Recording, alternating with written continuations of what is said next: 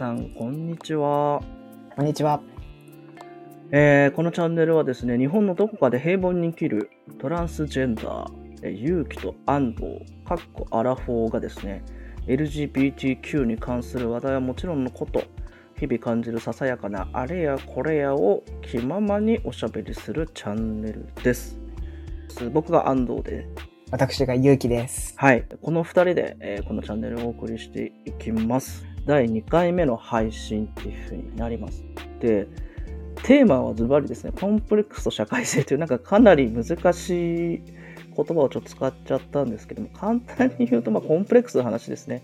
まあ、別にトランスジェンダーだからとかっていうことじゃなくて、まあ、いろんなコンプレックスをお持ちの方は、まあ、世の中にいらっしゃると思うんですけれども、僕らというかね、まあ、僕らってなんか、ゆうきさんと僕を一緒くたにすることもちょっと違うんですけど、トランスジェンダーとして生きててっていうところで、まあ、かなりこう、コンプレックスによってちょっと生きづらさ感じちゃってるよね、みたいなとことか、なんかその辺の話をですね、できたらなっていうふうに思ってるんですけども、コンプレックスってありますか？ゆうきさん。ありますね。うん。最近特に自覚的なのが、ほう。やっぱり小さい時にこうトランスジェンダーであるということを自覚したことによって、まあ当時トランスジェンダーっていう言葉はないので、うんうんうん。自分が何者かっていうこともわからなかったんですけれども、はい。みんなと違うんだっていうことを感じるんですよね、子供ながらに。うんうん例えば、当時はランドセル黒か赤しかなかったので、男の子は全員黒を選ぶし、女の子は全員赤を、え選ぶわけですよね。うん。うん。で、自分は黒が良かったけど、うん。もう赤をうん。か、有無を言わさず買ってもらったとうん。いうところとか、うん。あと学校の絵の具バッグも、学校の絵の具バッグ選選べたんですよ、色が。青かはいはい綺麗に男の子は青、女の子は赤。うんっていう風に分かれて自分は青を選んだんですよね、うんどっち選んでもよかったから、うんうん。そしたらこうなんでお前は女なのに青を選んでんだよみたいなことを言うんう同級生とかがいてですね、うんうんまあ、そういうのが日常の生活の中にあると、あうん自分ってちょっと周りと違うんだってはいいうことにはい気づくと、うん。それがなぜなのかっていうことの理由がわからないまま日常生活が進んでいくのでそのことによって自分を抑えなくちゃいけない。周りとのバランスを取らなきゃいけない。けど、うん。そこには馴染めない自分っていうのでこう乖離していくというか、はいはい。けどおかしい人と思われたくないみたいな気持ちもあって、なんかそこが本来の自分らしさとうん。その社会に馴染んでいくための自分うんとの境目が結構わからなくなってきたなっていうことを大人になって改めて感じますね。そうね。なんか、社会に馴染むってね。うんうん。なんかね、僕は割とね、なんかね人と違うっていうプラス、なんか自分は良くない存在なんだって、なんかちょっと思い込む。まあ、ネガティブタイプだったから、なんかね、いい子でいなきゃいけない。なんかこう、良い行いを、徳を積もうみたいな。うんうんうん。なんかそういうことを結構考えてたかもしれない。なんかそれはでもコンプレックスによって、ちょっと、何かしら考え方がねじれたり、ちょっとこう、歪んだりしてるのかもね、しれないけど、うんなんかそこがさ、すごい難しいなと思うのは、だからじゃあさ、俺がすごい本来、本質的にめちゃくちゃ悪人でさ、なんか悪いことめっちゃしたい人間だったかっていうと、そういうわけじゃなくて、割と、なんかいい行いをもともとしようとしてるタイプっていうか、だからどっから、どこまでが本当の自分で、なんかどっからが、そのいわゆる人から見られ方とかを気にして演じてる部分なのかみたいなのが分からなくなってくるみたいのはね、うんなんかそんなに悪い人間でもないのよね、俺も。うんもともと。なんか、いや、もう偽りの自分だ、こんな、綺麗事ばっかり言って、とか、まあ思ってた時期もあったんだけど、いやでも別に俺結構そういうふうに思ってるかもとかね。うんうんこう本来の全く別人格の自分がいて、うん。けど社会に馴染むためにうんそれがなんか全然真逆の B という人格を作り出したとかではないんだよね。周りと比べると別に押し殺さなくてもいいような要素が多いように感じるのでそうだね。そうかもしれないっていう感じだよね。そうだね。あとはなんかこう、だんだんこう、そう学生時代を経て、社会に、うんうん社会人になると、あ、うん結構こういう自分でも普通に働けるし、うん。子供の頃ほど、なんか周りと違うことをあ愛や恋やって大人は言わないじゃないですか。大人同士の社会の中では。思ってても言わないね。うん。そう、あんまり言わないので、今度逆にうん自分が余計気をつけようと思うようになりましたよね。で、あのさ、ゆゆきさん気をつけるって何を？そもこう、もう。う、ふ、とした時に、例えば自分がうん。トランスジェンダーというふうに相手に分かった時にですね、相手にとってはは人生で初めて会うトランスジェンダーかもしれないわけですよえね。え、ええ。なので、そういう時に、え、なんかやっぱ、マイノリティの人たちってこういう感じなんだ。あそういうふうには思われないように、すごく非常識だねとか、あ。あ そういうのはないようにしたいなっていうあ。まあ、でも、のはありますよね。だからそれわかるよね。もう本当に、あの、だから、こういう人たちはとか思われたくないとかね。なんかちょっと勝手に看板背負ってる気持ちになってね。まあなんかさ、こんな40にも過ぎてさ、あんまり言いたくないんだけど、なんかちょっと本当の自分ってなんだっけみたいなさ。そうなんですよ。でもびっくりしちゃうんだけどさ、こんなことに。うん俺、40歳になってこんなこと言うとは思わなか思うとは思わなかったんだけど、でも本当そう思うんだよね。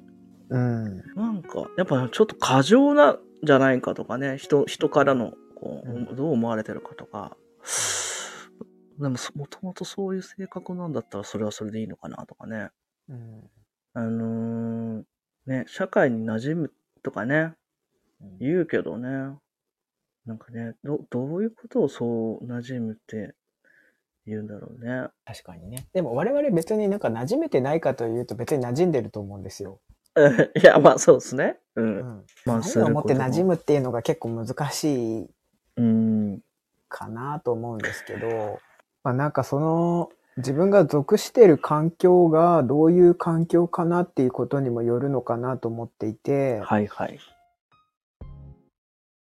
例えば自分はたまたまここ数年 LGBTQ とかうん。っていうことに寛容なはい。会社で働けているので、うん。その会社の中で仕事以外の雑談、はいはいはい。普段の会話の中に別にそんなに抵抗なく馴染んでいるけれど、例えばこれがその、そのダイバーシティ推進みたいなことがあんまり会社で行われていない社風であった場合、はい。やはりずっとこう、結婚していない方がいたらなんで結婚しないの？っていう会話があったりとか、えー、子育てしている人が多ければそういう子供の話が出てきた時に、うんそこに居心地の悪さを感じる人もいるわけじゃないですか。うんうんそれはまあひ一つの話題の切り口だけどうん。なんかそういういろんな切り口によってその自分が馴染めてない馴染む馴染めているって感じるのって違うのかなっていうふうに思うんですよね。なんかさ、やっぱそれってもうさ、なんか本人の問題じゃないよね。まあ、だからやっぱりさトランスジェンダーとかは限らずうん。世の中にはいろんなうん悩みとかコンプレックスとかを抱えてる人たちがいるので、うん。それぞれが、まあ自分も含めてね、それぞれがいろんな状況の人がいるであろうっていうことを想像しながら話す、うんコミュニケーションを取るっていうことがすごく大事なのかなっていうふうに思っていて、だからこう、何か話題を話すときに、私はこう、うん。なんかこう主語を大きくしすぎないといううか、ん。私はこうだよっていいわけじゃん。うん。うん。あとはだから逆に言うと、僕はその自分が見えてない人のなんか違和感だったり、なんかこの言葉がちょっと嫌なんだよねとか、うんこういう時ちょっと苦しく思うんだよねみたいなこととかをすごい知りたいと思うし、うん。それ別にさ、トランスジェンダーとかさ、まあ、LGBTQ とかそういうの関係なく、うん。うーん、なんかとにかくそういう人のなんか違和感感じたとかそういう話をすごい聞きたいなって思うん。あ、それ、そういうのをぜひ送ってほしいですね。あう。うんい。ろんな人から、自分はこういう時になんか、こういう場面でこういう会話があった時に違和感が感じたみたいなことをいろいろうん。教えてもらって、それをここで発信していくことによって、うん。ちょっとずつ思いやりの輪が広がるみたいな。まあ、ちょっとまあそうね、本当うん。まあ僕ももう学びたいですね。本当そういうところで。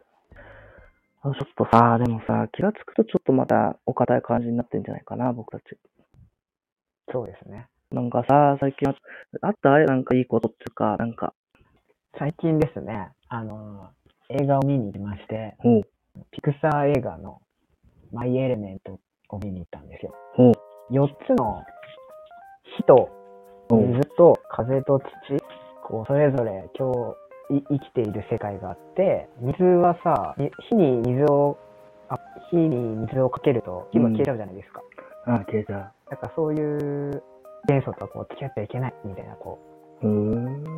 一つの世界にいるんだけど、ちょっとずつこう住んでるエリアも違って、同じ幻想同士で暮らしてるみたいな。えー、ちょっと深いんじゃない？そのまあ話。うん主人公は火火の子で、うんその子とこう、仲良くなるというか、ちょっと恋愛っぽくなるのが水の、そうそう、水の元素のキャラクターが出てきてみたいなストーリーなんですけど、切ないな。なんかね、これはすごくいろいろ考えさせられる。映画でしたし、うん。なんかこれを、この LGBTQ のことに例えたらうん。っていう視点で見て、なんかいろいろ考えさせられる映画だったので、うん。映像もすごく綺麗だったし、うんうん。見てよかったなと思いました。触れたら消えちゃう相手を好きになるってことですね。ひ水ってことだよね。なるほどね。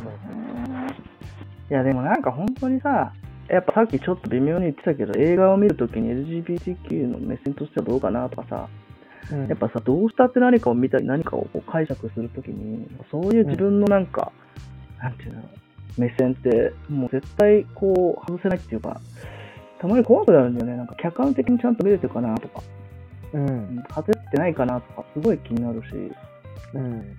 でもなんか、ならではの視点って言えばならではの視点なんだけどさ、それ俺にしかない。でもなんかう、んそうなんかこう何かの発言の中で何かのまあメディアとかに出てる主張の中であこういう言い方するとき多分この人の中にはうんうん。LGBTQ のことは入ってないんで思ったりするときにも、うんなんかもうそれは自分がちょっと偏った見方なのかなとか、なんかやっぱ、やっぱちょっと寂しい気持ちになるよね、そういう発言っていうか、多分頭の中にないんだなっていう。わかるよねだったら、うんこの言葉はうん少し違う表現になっているだろうなとか、わかるじ。ゃないですか。わかるわかる。でも別にそのこと気にしなくてもいいのかもしれないし、うん。